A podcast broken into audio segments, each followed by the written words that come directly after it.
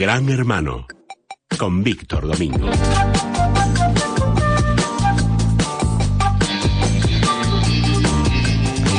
Don Víctor, hoy nos quiere usted hablar de privacidad, creo.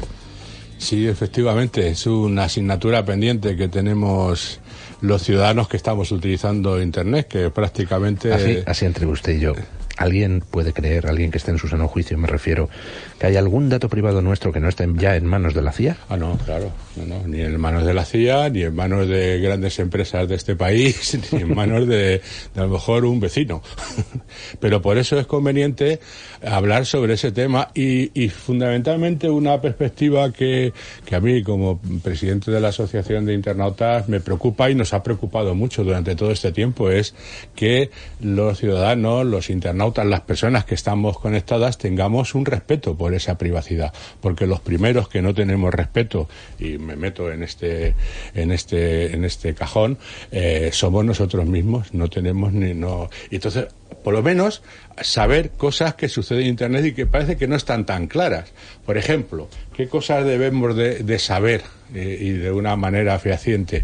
Bueno, pues que podemos ser rastreados en Internet eh, constantemente. Hay mucha gente que se piensa que por estar detrás de un, de un ordenador o con un smartphone ahí, pues se piensa que, que es, es, completamente anónimo. Se conecta, puede sí, con lo de las pestañitas de incógnito y todo eso, Exacto. se piensan que sirve para algo. Nada, nada. Si cometes un delito y viene un juez y viene un juez y pide a la Fuerza de Seguridad de Estado que hagan una investigación, pueden dar con tu número IP, que es un número además, afortunadamente, de, de carácter personal, es un dato, es un dato personal, y pueden dar contigo sin ningún problema. Y ahora se está viendo durante todos estos, estos tiempos con lo que sucede con los insultos y las vejaciones en las redes sociales, donde se está, eh, bueno, pues la Fuerza de Seguridad de Estado están dando con quien quieren dar, aunque vayan detrás de un, de un Y eso lo debemos de saber todos.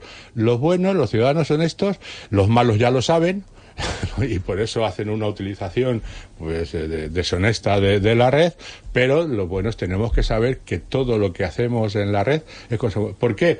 Porque la, la, vida de Internet es igual que la vida, básicamente es igual que la vida física. Eh, cuando estuve en Holanda hace no mucho, me llamó mucho la atención que en la ciudad donde estuve, todas las casas, eh, los pisos bajos, todos eh, son como abiertos, o sea, no tienen cortinas, no tienen nada. Tú vas por la calle paseando y ves al señor dentro del eh, piso, tumbado ahí en el sofá tomándose la cerveza mientras ve la televisión, cosa que a mí me horrorizaba, ¿no? ¿Qué, sí. ¿Qué, es eso de que te anden viendo los paseantes lo que haces?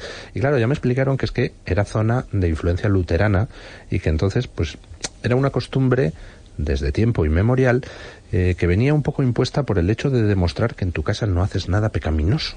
¿No? bueno, pues sí. yo creo que la gente a la hora de usar las redes debería ser consciente de que efectivamente ahora no puedes hacer nada pecaminoso porque todo se puede rastrear, seguir, ver. Sí, pero, pero debemos, porque a nosotros nos pasa en Internet, digo a los españoles, en lo que les pasa a los, a los luteranos estos holandeses, que no echamos la cortina. Y yo creo que tendríamos que echar la cortina en, de alguna manera y tener esa, hacer respetar nuestra privacidad. Por ejemplo, eh, tenemos, tenemos que saber que todo lo que insertamos en las redes sociales, todo lo que estábamos comunicando, todo eso queda en la red. O sea que tenemos que tener prudencia y tenemos que, que tener que, que, esa, que tener, eh, todo esto que hacemos tiene unas consecuencias, incluso puede tener consecuencias, como se está viendo en estos momentos, incluso legales. O sea, no puedes ponerte a insultar o a difamar o a, o a suplantar o, hacer cosas que no harías en la vida, en la vida física y en la vida normal. Tienes que hacer lo mismo porque puede tener ese tipo de consecuencias. Podemos eh, manejar dinero, pero hay que tener cuidado manejando ese dinero, ir a, a sitios de internet que sean seguros, que hacer las transacciones con hacer las transacciones con los bancos y no, por ejemplo, cuando estás comprando alguna cosa en internet, pues no tienes por qué rellenar un formulario. Cuando nosotros vamos a comprar una tienda en el mundo físico, nadie nos da un formulario para rellenar con nuestros datos para hacer una compra. Pues en Internet tiene que pasar lo mismo y tenemos que saber ese tipo de cosas. Y además tenemos que saber que en Internet, aunque no haya una, haya una ley de Internet propiamente dicha, hay leyes hay leyes a las que nos tenemos que ajustar. Y, y de la misma manera que, se, que podemos cometer delitos, también podemos incurrir o, nos puede, o pueden cometer delitos en nuestra cuenta. Entonces tenemos que denunciarlo y hay, una, hay unas eh, cuentas de correo de la Fuerza de Seguridad del Estado para poder hacer todo este tipo de denuncias. O sea, que en Internet no es distinto a la vida real y las precauciones que tomamos en la vida real las tenemos que tomar en Internet. Por resumir, sea consciente de que todo lo que haga en las redes puede ser rastreado por una agencia de espionaje, por eh, las fuerzas de seguridad en caso necesario.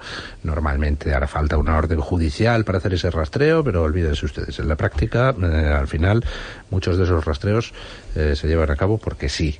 Mm. Pero una cosa es que seamos conscientes de que siempre pueden rastrear lo que hemos hecho y otra cosa muy distinta es que expongamos lo que hacemos a todo el mundo. Exactamente.